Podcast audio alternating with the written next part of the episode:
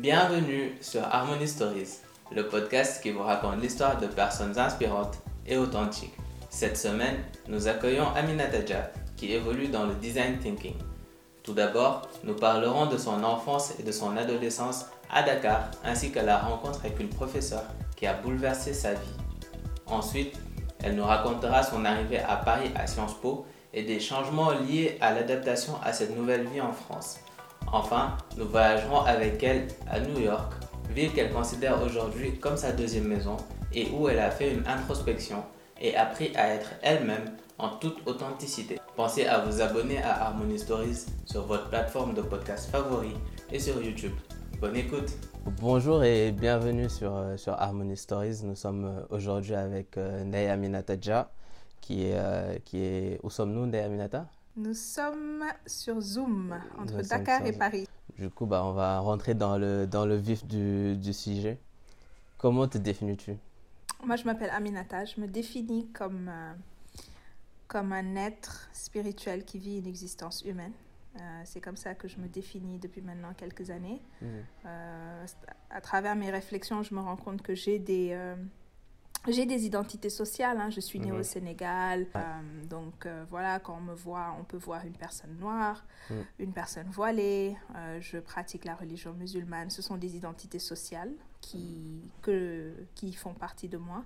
Mhm. Et en même temps, ma conviction profonde, c'est que je dépasse ces identités sociales-là et que bien qu'elles fassent partie de moi, ce ne sont pas les éléments à travers lesquels je me définis. Euh, donc je me définis voilà, comme un être de lumière et qui est dans une forme humaine. Tu dis que c'est, tu te définis pareillement depuis, depuis quelques années. Que- Quand est-ce que tu as eu ce déclic de, de, de revoir en fait justement toute ta vision de, de ton existence en fait au final? C'était en 2013. Je me rappelle 2013, donc c'était euh, déjà ma deuxième année à Paris. Mhm. Euh, et, euh, et donc, je suis venue à Paris pour mes études supérieures.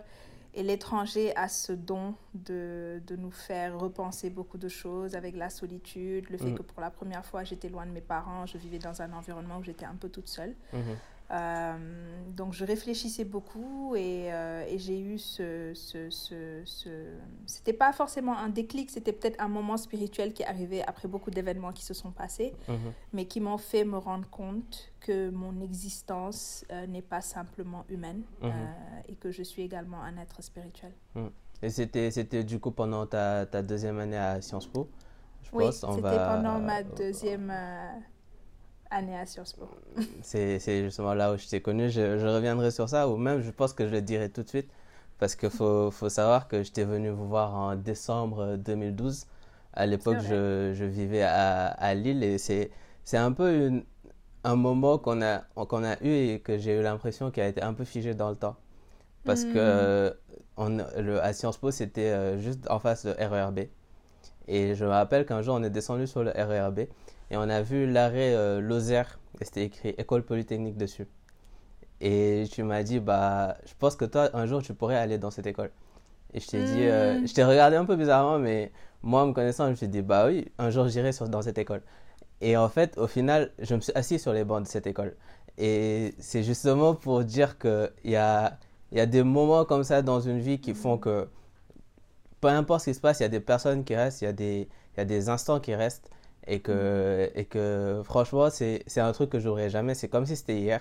Et pendant tout le, Mm. tout le temps où j'étais sur le plateau de, de, Saclay, quand je commençais, quand, pendant le temps de mes, études- de mon, de mes études de- en école d'ingé, pendant le, le, le- l'année où j'ai fait un master à l'école polytechnique, bah, à chaque fois, je me suis dit, ouais, on s'était dit ça avec Amina il y a 5 ans.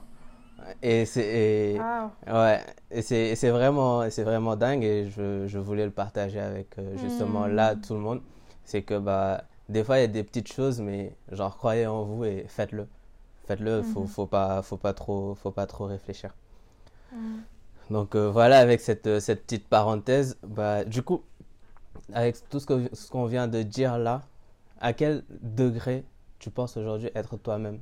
Déjà, juste pour clore pour la Mhm. pré- par- parenthèse précédente, merci d'avoir partagé cette histoire que moi j'avais complètement oubliée. Bah Et c'est un moment comme ça, on ne sait jamais l'impact qu'on peut avoir sur qui que ce soit en fait. Donc, euh, exactement, exactement. Ça, ça, ça résonne profondément. Mm. Mais pour répondre à ta question, à quel point est-ce que je pense être moi-même Je pense que je le suis plus maintenant qu'il y a un an. Euh, et que donc je le suis plus maintenant qu'en 2013, par exemple. Et je pense qu'aujourd'hui, en tout cas à l'instant T où je te parle, je me sens en paix et en alignement avec moi-même. Euh, et, ça, c'est très important pour moi. Et l'autre élément, c'est que je me rends compte aussi que je suis... Il y a plusieurs mois en moi. Donc, je me rends compte maintenant de la complexité de cette notion d'être soi-même. Mhm. Parce que je peux être moi-même, mais ce soi-là va se manifester sous diverses formes.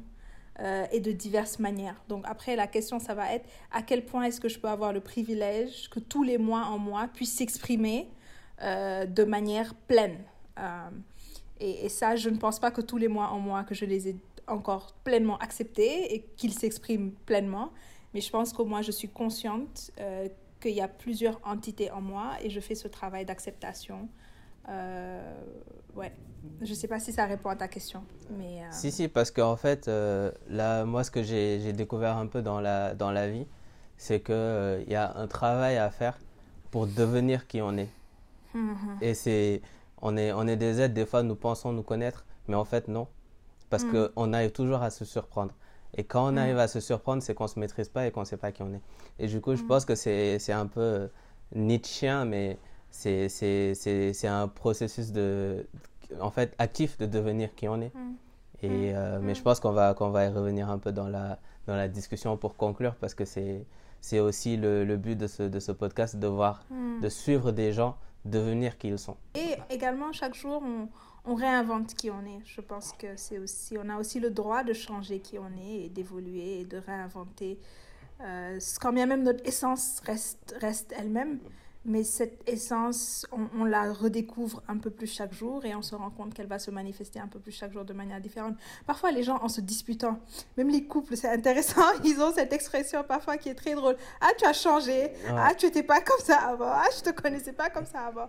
Et la personne à qui on dit ça tout le temps ressent le besoin de défendre. Non, non, non, mais j'ai pas changé, je suis la même personne. Alors qu'on change, on, change. tous. On change. Et, ce serait, euh, serait dramatique de pas changer. Exactement.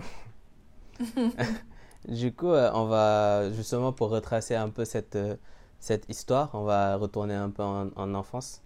Hmm. Quel type d'enfant étais-tu? Qu'est-ce qu'on t'a hmm. raconté de toi? Et que pense et que quel souvenir toi as-tu gardé? C'est intéressant. Moi, en fait, je ne sais pas ce qui s'est passé, mais mon enfance, j'ai pas beaucoup de souvenirs jusqu'à 7 ans. Mais on m'a raconté que j'étais très, euh, très espiègle comme enfant. je, je, peux y croire quand même.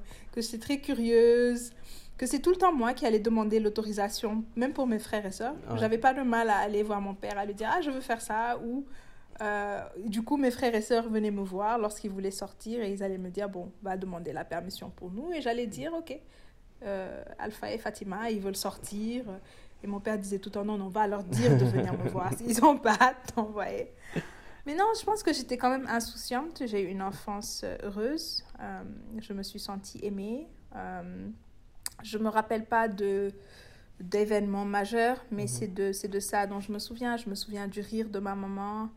Euh, je me souviens de mon père qui allait faire le marché, qui achetait des légumes. C'est lui qui allait acheter le poisson. Euh, et puis le dimanche, il cuisinait, donc on boycottait tous le repas de maman, on allait manger avec papa, et donc à la fin, elle aussi, elle commençait à venir cuisiner. elle le laissait dans la cuisine. Euh, donc je pense que je me rappelle de moments comme ça, en fait. Mhm.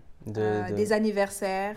Je disais tout le temps, il y a une phrase qu'on me répète jusqu'aujourd'hui. Ah, anniversaire Amoul. Un anniversaire sans gâteau, c'est pas un anniversaire. et pourquoi ce gâteau était si important? Je, pense que j'étais une enfant très gourmande et que j'aimais les gâteaux. et jusqu'à présent, je suis une adulte gourmande qui aime les gâteaux. Donc euh, voilà, c'est les points qui me viennent en tête. Il y, a des, il y a des choses qui ne bougent pas quand on va, on va dire. Il y a des choses qui, il y a des choses qui restent constantes. Mais c'est très intéressant parce que c'est très jamais, j'ai rarement entendu un, dans une, dans une, on va pas rentrer dans des clichés, mais dans une société euh, un peu sénégalaise, on dit que c'était le, le, dimanche, mon papa cuisinait. Je trouve que c'est très, mm. très intéressant comme, euh, comme souvenir parce que moi, je me rappelle que le dimanche, bah, c'était le jour où ma mère cuisinait parce que c'était le jour où, où toute l'énergie de la maison changeait. On était, on était, il y avait un truc qui se passait quand on se réveillait le dimanche et que ma mère était en train de faire un repas. Et c'est des, des, choses encore aujourd'hui, c'est des souvenirs qu'on chérit et qui, sont, qui, valent, qui valent tout sur Terre, qui valent tout sur Terre. Et, mm-hmm. euh, et, voilà. Et du coup, dans cette, dans cette, dans cette curiosité dont, dont tu parles et cette insouciance, quel, quel rapport avais-tu avec l'école? Hmm. C'est intéressant parce qu'enfant, même en grandissant, hein, même adolescente, moi jusqu'à ma seconde, mm. euh, je peux dire que j'étais une élève sérieuse, mais non studieuse. Je, vais, je, je pense que je peux, je peux le définir comme ça. J'étudiais les matières que j'aimais. Mm-hmm. Et les matières que j'aimais pas, je ne les étudiais pas. Euh, et bon, j'avais toujours un certain niveau parce que je connaissais mes parents, je savais que à la maison la moyenne n'était même pas, c'était même pas une question. Il faut juste avoir la moyenne. C'est, il faut avoir un. Je savais qu'il y a certaines notes, j'osais pas les amener à, à, mes parents. Donc il y avait un peu ce, ce respect et un peu cette envie, voilà, de pas sortir des lignes. Et en même temps, je ne, je faisais pas vraiment d'efforts particuliers je me rappelle, mon père, il me disait tout le temps, il faut faire tous les exercices de mathématiques. Et je disais tout le temps, mais il parle beaucoup, hein. Tu penses que je vais vraiment faire tous les exercices de mathématiques? Mais je vais pas faire tous les exercices de mathématiques. Et, dans ma tête, il, disait, il me disait tout le temps, mais tu peux le faire. Je me disais, je vais, je, je, mais je veux pas le faire. Je veux pas le faire. Mais oh, bien sûr que je lui disais pas ça. Je disais, non, papa, tu as raison. Tu as raison, il faut faire tous les exercices de mathématiques. Mais je les faisais pas. Euh, donc oui, mais, mais par contre, j'étais très engagée dans des activités extrascolaires. Je faisais beaucoup de poésie, euh, je faisais du théâtre, euh, j'étais dans un club UNESCO. voilà, je faisais beaucoup d'activités extrascolaires, j'écrivais beaucoup. Et ma mère, ça je le tiens aussi un peu de mon père et de ma mère. On a beaucoup lu enfant. Mon père, il lisait tout le temps. Ma mère est sociologue, mais en même temps, elle a fait une carrière dans la chanson, dans le théâtre. Donc voilà, ils ont, ils ont tous les deux été militants politiques. Donc on avait tout le temps des oncles et des tatas qui venaient à la maison les dimanches. On discutait. Mon grand-père était conteur. Donc je pense que j'ai toujours eu ce côté artiste. Oui sans vraiment le comprendre. Mais aujourd'hui, quand je regarde ma famille et l'histoire de ma famille, c'est aussi lié à qui je suis et c'est aussi lié un peu à ces origines-là. Euh, donc, j'ai pas été studieuse jusqu'en seconde. Et ensuite, en seconde, j'ai fait la découverte du français. Et j'avais une prof de français, mais qui était extraordinaire. Elle était d'une éloquence et, et d'une et d'une culture. Et elle m'a fait, elle m'a inspirée à adorer le français, à tomber amoureuse du français. Euh, donc, à partir de ce coup de foudre-là, j'ai commencé à être très studieuse. J'apprenais, pas juste pour avoir de bonnes notes, mais j'apprenais maintenant pour, mon, pour ma satisfaction personnelle. Mhm. Et ça, ça a un peu changé ma trajectoire. De l'élève, euh, je dirais moyenne, j'ai commencé à devenir excellente en fait. Euh, mais ça, ça a vraiment été ma rencontre avec Madame Diouf en classe de seconde et le mhm. fait que ça m'a vraiment transformée. D'accord. Et du coup, ça, dans cette, dans cette Qu'est-ce qu'en fait, c'est cette partie où tu dis que tu t'investis beaucoup dans, dans, des activités extrascolaires, dans, en fait, dans la culture, qu'est-ce que ça t'a mhm. rapporté dans ta vie, euh, hmm. dans les études supérieures? Et ensuite dans, dans, ta, dans ta vie que tu mènes aujourd'hui Qu'est-ce que, Quelles sont les, des, des valeurs ou des, des, enseignements que tu as pu en, tirer qui, et qui aujourd'hui te hmm. servent encore? Hmm. Je dirais que ça m'a profondément et je ne m'en rendais pas compte, hein, mhm. mais, euh, mais même quand je prends la poésie, ou l'écriture, ou le théâtre, euh, ce sont des activités qui demandent déjà beaucoup d'introspection, de réflexion, de temps passé dans, dans, dans la création. Et pour mhm. créer, il faut forcément créer de l'espace de, de, silence, de solitude, de connexion à soi, de connexion à l'autre. Ça demande d'avoir un certain rapport à l'environnement et à l'observation de voir des choses sur lesquelles les gens ne vont pas forcément s'arrêter, mais de s'arrêter dessus, de s'extasier par rapport à ça. Euh, j'ai souvent des amis qui disaient oui, mais Amina, elle est naïve, pour elle tout est extraordinaire, tout est beau, le monde est beau. C'est pas que c'est pas que je vois pas ce qui ne va pas bien, mais en fait, quand je regarde un coucher du soleil, pour moi, c'est un moment figé dans le temps. C'est un peu comme ce que tu expliquais avant. Et, et pour moi, c'est pas ordinaire en fait c'est extraordinaire. Et donc, quand effectivement je dis c'est extraordinaire, je le dis souvent par contre de la pluie qui tombe, de l'air qu'on respire. Mais ça me suit jusqu'aujourd'hui. C'est. Euh, c'est cette philosophie du fait de croire en ce qu'il y a de meilleur en l'homme et en l'humanité. Et j'avais pas forcément les mots quand j'étais enfant, mais c'est ça que j'arrivais à retranscrire dans mes poèmes, c'est ça que je recherchais dans le théâtre, c'est ça que je recherchais dans mes engagements, dans ma connexion aux autres. C'était ce sentiment de travailler pour quelque chose qui me dépassait, qui mhm. allait plus loin que ma propre personne. Euh, et ça, c'est toujours quelque chose de très, très important pour moi dans ma vie de tous les jours. Et du coup, c'est un peu ce que tu gardes encore de ton, de ton, de ton âme d'enfant. C'est mm. un peu... En fait, on va pas dire que c'est qu'on se croirait dans un monde de bisounours parce qu'on ne sait pas une positivité euh, irréfléchie. Mais il y a, mm. en fait, il y a, y a, de la beauté dans, dans toute chose. Même si mm. chaque jour, on a un coucher de soleil, chaque coucher de soleil est différent. Et chaque jour, on n'est pas sûr qu'on verra le prochain. Et, vrai. et du coup, c'est des choses comme ça qu'on vit dans nos vies tous les jours, qu'on prend comme garantie et qu'on finit par ne plus apprécier. Mm. Mm. C'est un des exemples qu'on peut tirer de cette, de cette pandémie mondiale. Beaucoup de mm-hmm. gens ne se rendaient pas compte de ce que ça pouvait signifier de se lever le matin et de pouvoir sortir. Et, et, au final, bah, aujourd'hui, on nous dit restez chez vous. Et il y, y a, tout le monde qui le vit mal parce qu'on a plein de choses dans nos vies qui sont tellement qu'on devrait valoriser et qu'on ne fait mhm. pas et que quand quelqu'un vient te voir et te dit regarde la beauté qu'il y a dedans, bah, je pense qu'il n'y a pas tous les yeux qui sont équipés pour les voir. Hmm. Et, euh, mhm. et c'est, c'est, très, c'est très profond et je pense que quand on change la manière dont, dont on regarde les choses, les choses qu'on regarde mhm. changent. Et, euh, mais après ça, c'est juste ma, ma, ma manière de, de voir la vie.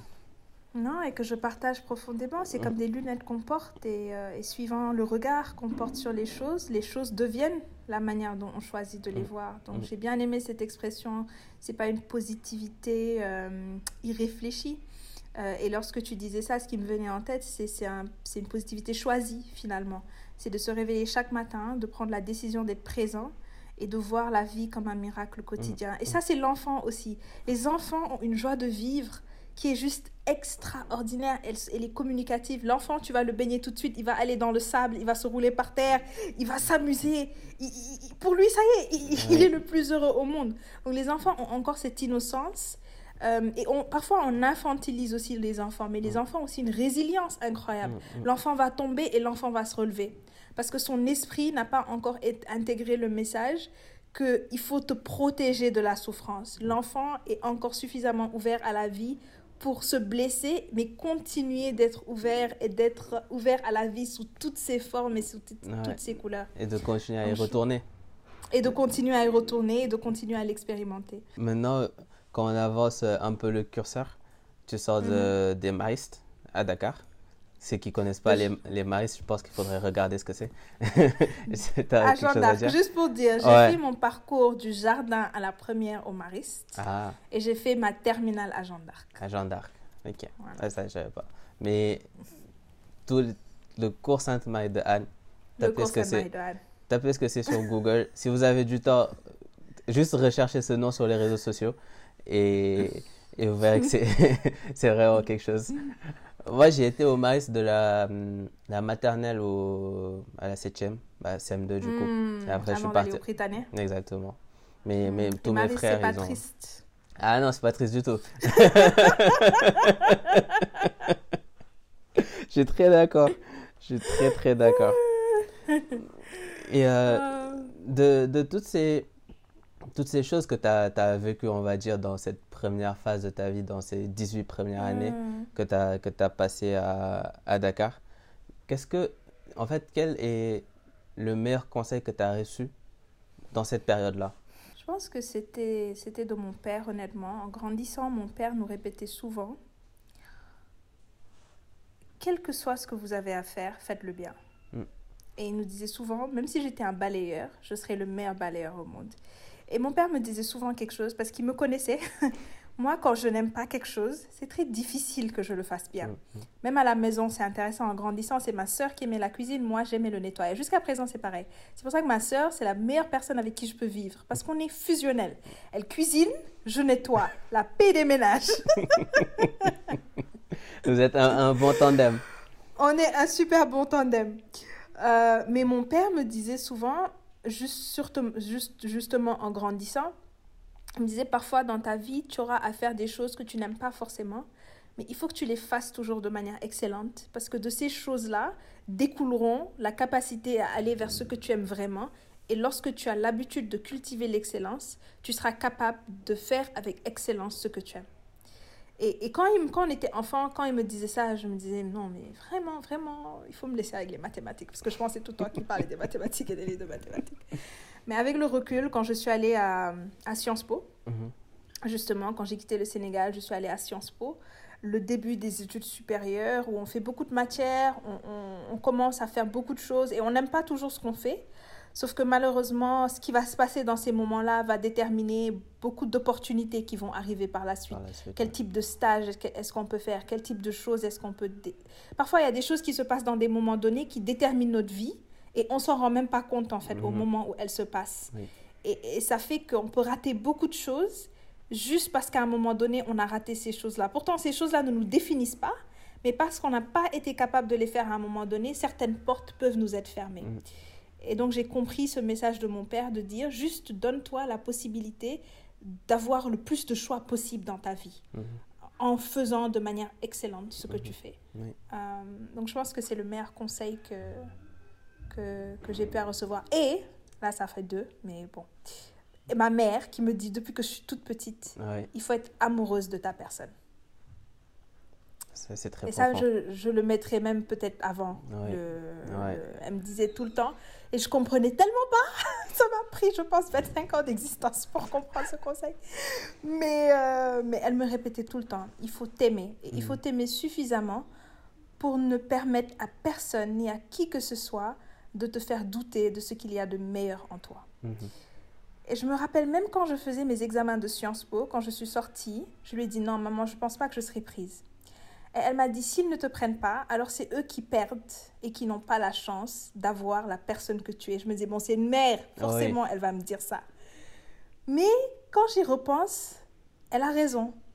Si on part du principe qu'on s'aime vraiment et qu'on sait qu'on a tous une lumière à apporter dans ce monde, lorsque certaines opportunités sont fermées, on peut avoir confiance que c'était juste pas les espaces où Oui. notre lumière était censée s'exprimer et que d'autres espaces viendront où elle pourra s'exprimer. Euh, mais je pense que on nous apprend pas suffisamment à nous aimer. Et malheureusement, on attend des autres qu'ils nous aiment alors qu'on ne sait pas nous aimer. Donc ça devient un peu toxique. Et je lisais euh, il y a, il y a quelque temps un truc qui est très intéressant sur ce sujet qui disait que tant qu'on ne, tant qu'on ne s'aime pas, on est une fréquentation dangereuse pour les autres. Et, euh, et c'est et c'est très vrai, il faut, il faut beaucoup, beaucoup chercher en soi, beaucoup faire euh, en anglais soul, soul searching et, et passer, en fait, pouvoir passer du temps avec soi et ne pas s'ennuyer. Mm, Et c'est mm. quand on est vraiment bien avec soi, quand on se traite bien, qu'on pourra avoir la, la place pour quelqu'un d'autre et pour les autres et pour le monde. Parce qu'il y a, Mm. il y a plein de choses que les gens peuvent nous apporter, mais il y a Mm. de ces choses qui viennent de l'intérieur. Et je pense Mhm. que l'amour, en fait, de soi, l'amour et l'amour de soi en font partie. La, Mhm. la bien, la bien, enfin, il y a, ce sont ces parties de ces choses qui viennent de l'intérieur vers l'extérieur. Mhm. Et plus on en Mhm. donne, plus on en reçoit. Et il y a des, il y a des, entre guillemets, des, des énergies et c'est ce qu'on dégage en fait. C'est profondément vrai. ouais. Et quand, quand on fait ce travail, en fait, au final, on se rend compte qu'il y a beaucoup de déclics qui se, qui Mm. s'enchaînent et il y a plein de choses à laquelle on aspirait, mais en fait, on se rend compte qu'on n'était pas forcément prêt pour. Et quand tu parles de, de, de Sciences Po, qu'est-ce qui guide en fait à l'époque ton, ton choix en fait ou ta entre guillemets une tentative d'aller à Sciences Po et de, de faire des études Est-ce qu'il y avait un plan derrière ou est-ce que c'était une recherche de, de la meilleure opportunité présente à ce moment-là? Mm. Parce que je pense qu'il y a plein de, de- d'étudiants euh, qui viennent de nos, de nos pays qui, qui, qui Mm. viennent juste pour continuer à étudier sans pour Mm. autant euh, avoir un, un plan d'études, genre de je vais passer par là pour aller là et aller là par la suite. Il y en a qui veulent juste continuer à faire des maths et, et voilà. Et c'est pour Mm. ça que j'essayais du coup un peu de, de voir que c'était quoi la, la logique derrière ce, ce, ce choix. Honnêtement, c'est une excellente question. Et si je peux, honnête, maintenant, je peux voir que tout mon parcours fait sens. Mais à Mhm. l'époque, en terminale, euh, je voulais même pas quitter le Sénégal. J'avais pas pour objectif forcément de partir, partir, rester. C'était pas une, c'était pas, il faut que je sorte du Sénégal. Je pense que je cherchais différentes opportunités. J'étais intéressée et j'en avais des notions abstraites déjà au Mariste justement, Mhm. d'où l'environnement. Je pense que l'environnement aussi joue beaucoup quand on est jeune. Euh, donc, au Mariste, on faisait souvent des, euh, des, des, foires de carrière où plusieurs personnes venaient nous parler de différents parcours. Il y avait des écoles de formation, euh, il y avait d'anciens élèves des Maristes qui revenaient, qui étaient en train d'évoluer dans des domaines précis. Euh, donc, je pense que avoir accès à ces informations-là, c'est aussi un privilège de pouvoir avoir des personnes qui nous entourent et qui nous accompagnent dans ce sens-là. Et quand j'ai fait ma dernière année euh, à Jeanne d'Arc, j'avais une concert d'orientation. Honnêtement, honnêtement, c'est là où on parle un peu de, des grâces et des choses qui s'alignent sur notre chemin et qu'on peut faire à un moment donné. Mais je me rappelle, j'avais postulé, donc j'avais fait le parcours classique, euh, Campus France, j'avais postulé au Canada, j'avais postulé pour la sociologie. Mais encore une fois, j'avais des idées un peu comme ça, abstraites. Je m'intéressais beaucoup aux lettres, à la philosophie, donc je me suis dit, voilà, je vais poursuivre ces choses-là. Euh, et puis ma conseillère d'orientation m'a dit Ah, mais toi, tu pourrais faire Sciences Po, justement, comme tu pourrais faire Polytech. Extra... Exactement. Exactement, c'est ce qu'elle m'a dit. Et je me rappelle exactement du jour également où elle me l'a dit et de l'endroit où j'étais. c'est des euh, moments figés comme ça dans le temps et que ça, ça des moments figés dans le temps. Et je connaissais pas Sciences Po, c'est elle-même. J'étais dans son bureau, elle a ouvert son ordinateur, elle a ouvert le site web elle a démarré l'application et elle m'a accompagnée à chaque étape du processus que je commence à faire l'application. Et j'étais tellement négligente à l'époque qu'à trois jours de... J'avais pas fini l'application, je pense, je l'avais oublié. Et puis, Daba, c'était la responsable du programme Europe-Afrique, paix à son âme. Euh, elle a quitté ce monde. Mais elle, nous, elle m'a écrit un message trois jours avant le délai pour me dire Bonjour, mademoiselle Tia, j'ai vu que vous avez commencé votre application et vous ne l'avez pas encore fini. Est-ce que ça vous intéresse toujours de faire Sciences Po? Et je pense que c'est ma mère qui a dû voir le message. Et ma mère a dit, mais toi, qu'est-ce qui t'arrive? Et donc voilà, en fait, ce sont... Je pense que c'est une grâce énorme. J'ai eu des personnes qui m'ont aidé et qui m'ont encadré. Et ça, je ne le dirai jamais assez, en commençant par mes parents, mes frères et sœurs, les, les amis, les oncles et tantes, mais aussi l'école, les enseignants, les conseils d'orientation, qui ont été là quand j'ai fait mes lettres de motivation. Elle l'a relu, elle l'a corrigé, j'ai pu, le, pu le mettre.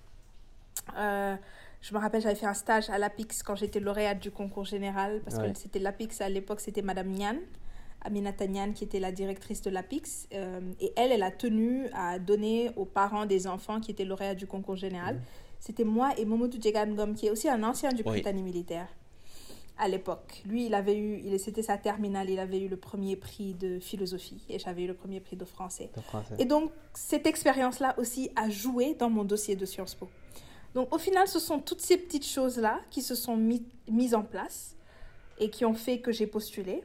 Et ils m'ont offert une bourse d'études, euh, en plus de la bourse que j'ai eue parce que j'avais eu la mention bien, mhm. qui ont fait que c'était l'option la, plus cohérente euh, par rapport aux différentes questions financières, parce qu'il faut aussi le dire. Euh, le Canada, à ce moment-là, c'était absolument pas possible pour moi d'y aller parce que les différentes universités pour lesquelles je postulais n'avaient pas de remis de bourse. Mhm. Euh, et donc d'avoir un séjour dans une des meilleures écoles à Paris sans que mes parents aient forcément à prendre ça en charge, c'est quand même, c'était quand même important. Et pour ceux qui ne connaissent pas, euh, est-ce que tu peux nous expliquer un peu c'est quoi le concours général? Parce que c'est pour tous les Sénégalais, je pense que ça, il n'y a pas raison d'expliquer, mais pour tous les autres, hmm. c'est quoi le, le CG Le CG, le concours général, c'est un concours qui se passe au niveau du Sénégal et qui réunit toutes les écoles euh, sur l'ensemble du territoire sénégalais. Euh, et donc, euh, les élèves sont sélectionnés par leurs professeurs dans leurs établissements pour des matières définies. Et tous les élèves concourent sur le même sujet dans la matière dans laquelle ils ont été sélectionnés et à l'issue de ce concours, des lauréats sont choisis sur le plan national dans ces catégories-là. Euh, et donc moi, je concourais dans la catégorie français. c'est, c'est ma, encore une fois, Madame Diouf, elle avait une, elle avait une croyance extraordinaire en moi. Et moi, je me rappelle, je me disais, ouf, j'avais une intimidation pour les gens du Britannique militaire et de Maria Baba à l'époque. J'étais en mode, alors là, ces gens-là, ils sont là et nous, on est là.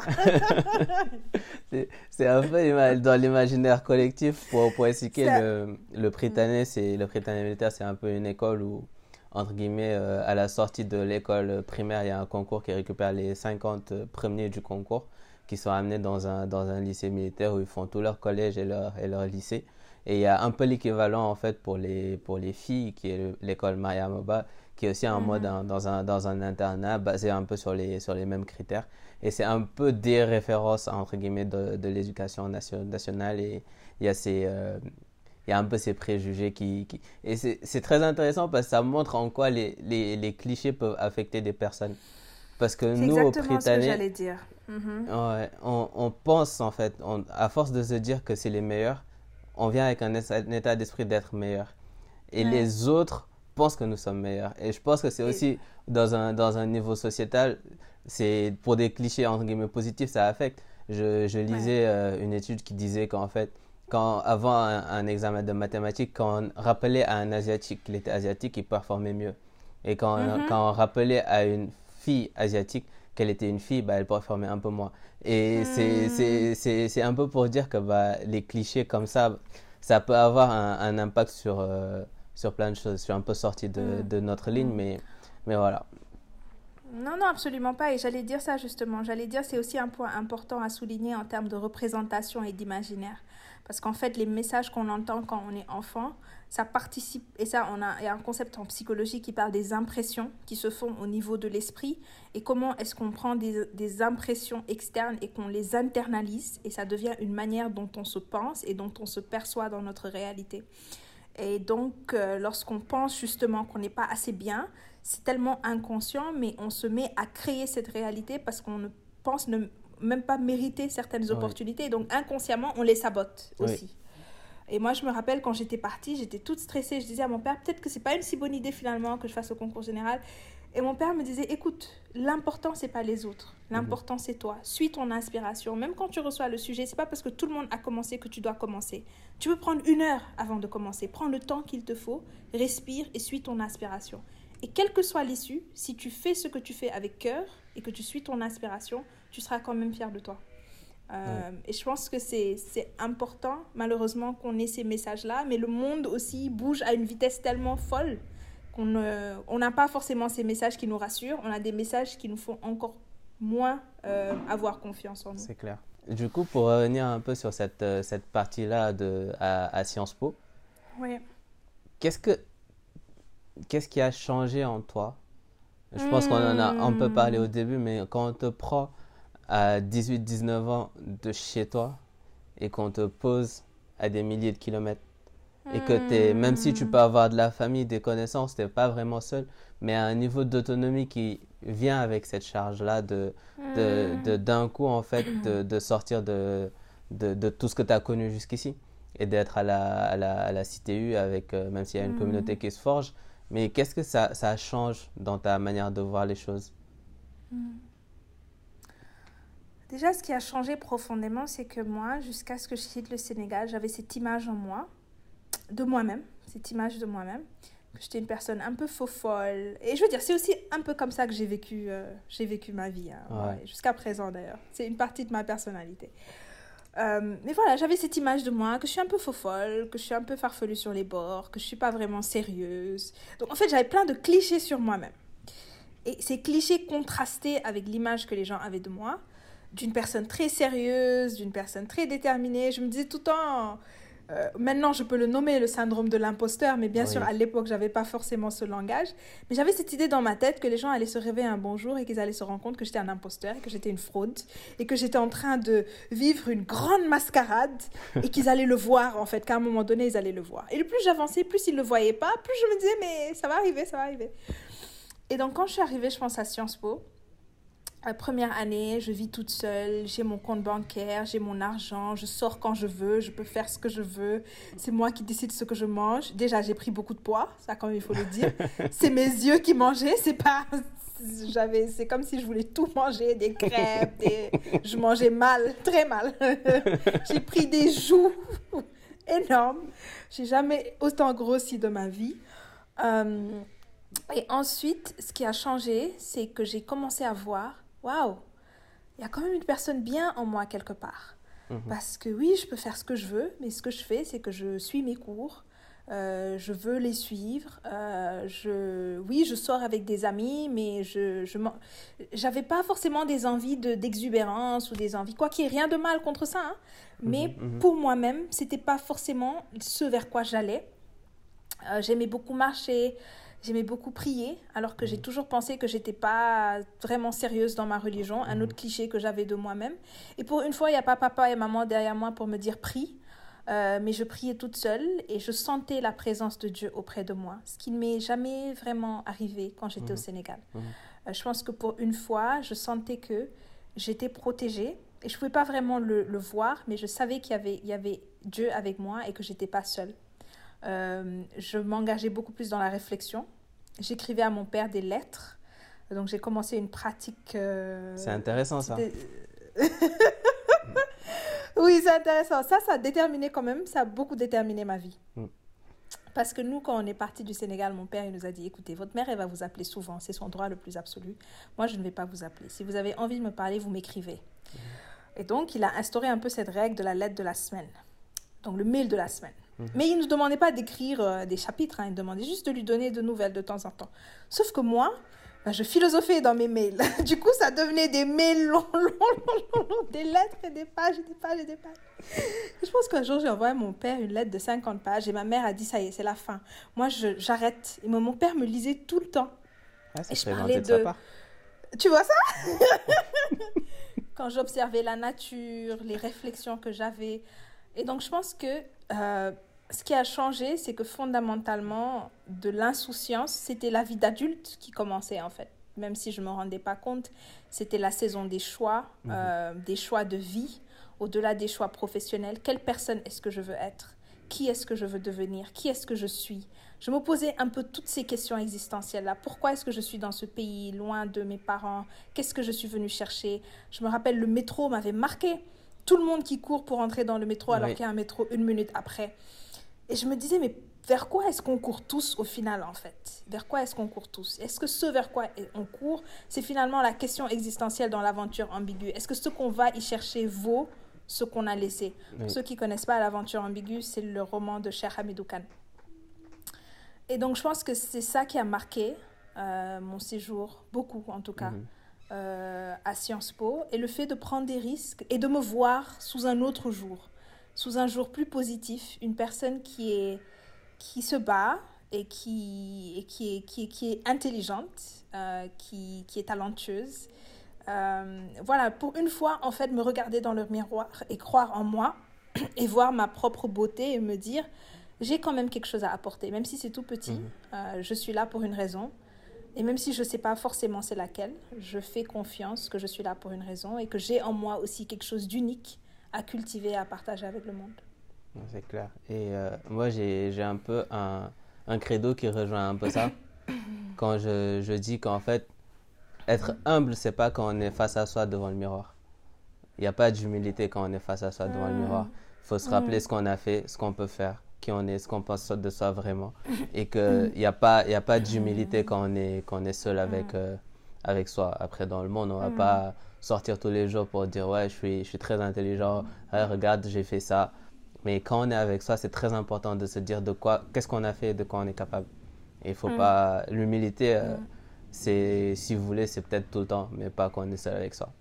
Mm, Et même, je, je rajouterais que l'humilité, c'est pas de la fausse modestie non plus. Et je pense que pendant longtemps, il y a une fine, il y a une fine ligne, fine ligne entre arrogance et confiance en soi. Et c'est pour ça que les deux sont souvent confondus. Mais, mais, mais parfois, des gens qui ont très confiance en eux, et je pense qu'il y a ce syndrome un peu de, par peur de passer pour des personnes arrogantes, on en vient même à réduire notre confiance en nous-mêmes. Et en fait, c'est cette phrase de, de Marianne Williamson qui dit que notre peur la plus grande, euh, ce n'est pas notre partie la plus sombre en fait, mais que c'est notre lumière qui nous fait le plus peur. Mhm. Mais que lorsqu'on se donne l'autorisation et la permission de briller de toute notre lumière, on donne en même temps aux autres l'autorisation et le droit d'en faire de même. Et donc je pense que euh, c'est cette puissance, même parfois on donne des compliments, mhm. mais on les rejette, on les dénie, on ne les accepte pas. On ne sait pas forcément recevoir en tant que personne, alors qu'on veut donner et on donne beaucoup. Et on ne pense pas forcément que recevoir, c'est aussi de la générosité parce que c'est permettre aux autres de donner. Et accepter, et accepter qui on est, quelle que soit la grandeur ou les erreurs, vu qu'on est tous imparfaits, on est fait d'ombre et de lumière. Mais je pense que pendant longtemps, j'ai supprimé ma part de lumière. Et je ne me suis concentrée que sur ce qu'il y avait de plus sombre en moi. Euh, et, et c'est pas forcément équilibré. Oui, mais je pense que c'est aussi une partie un peu qui est un passage un peu obligé au final. C'est un peu psychanalytique ce que tu dis, tous les, tout, de d'écrire en fait de tout ça, toutes ces choses à ton, à ton père au final. C'est un mm. peu d'écrire à ce qui te ressemble le plus, si je peux dire. Et au final, c'est mm. un peu parler avec soi et de, de poser mm. et, de, et de voir. Et euh, ce qui est très, ce que je disais euh, la dernière fois, c'est que notre cerveau a une capacité dupliquée de croire en ce qui sort de nous on croit en ce, en, ce, qui sort de notre bouche plus facilement que ce que l'on croit. Hmm. Et, quand on lit quelque chose qu'on a écrit, on a une facilité aussi à y croire. Et c'est pour ça, hmm. euh, franchement, si vous pouvez, écrivez. Écrivez. Même si vous n'avez pas une, une, idée en tête, prenez juste un stylo et un cahier et laissez votre, hmm. votre soi faire le, faire le travail. et quand tu parles, en fait, je voulais te poser la question plus tard, mais je vais la poser tout de suite. Tu parles de confiance de soi. Alors, c'est juste un, un, versus, on va dire. Confiance de soi ou conscience de soi? Les deux. Je pense qu'on ne peut pas avoir confiance en soi sans être conscient de soi-même. Donc je pense, je pense les deux, hein. moi personnellement. Je pense que c'est en ayant plus conscience de moi-même par rapport à ta première question, euh, qui est, euh, c'était pas la première, mais il y a une question, mhm. euh, est-ce que tu es pleinement toi-même? C'était pas exactement la question, mais c'était à peu près le thème. Et je pense que, et tu as dit quelque chose de très beau, on, devient soi-même. Oui.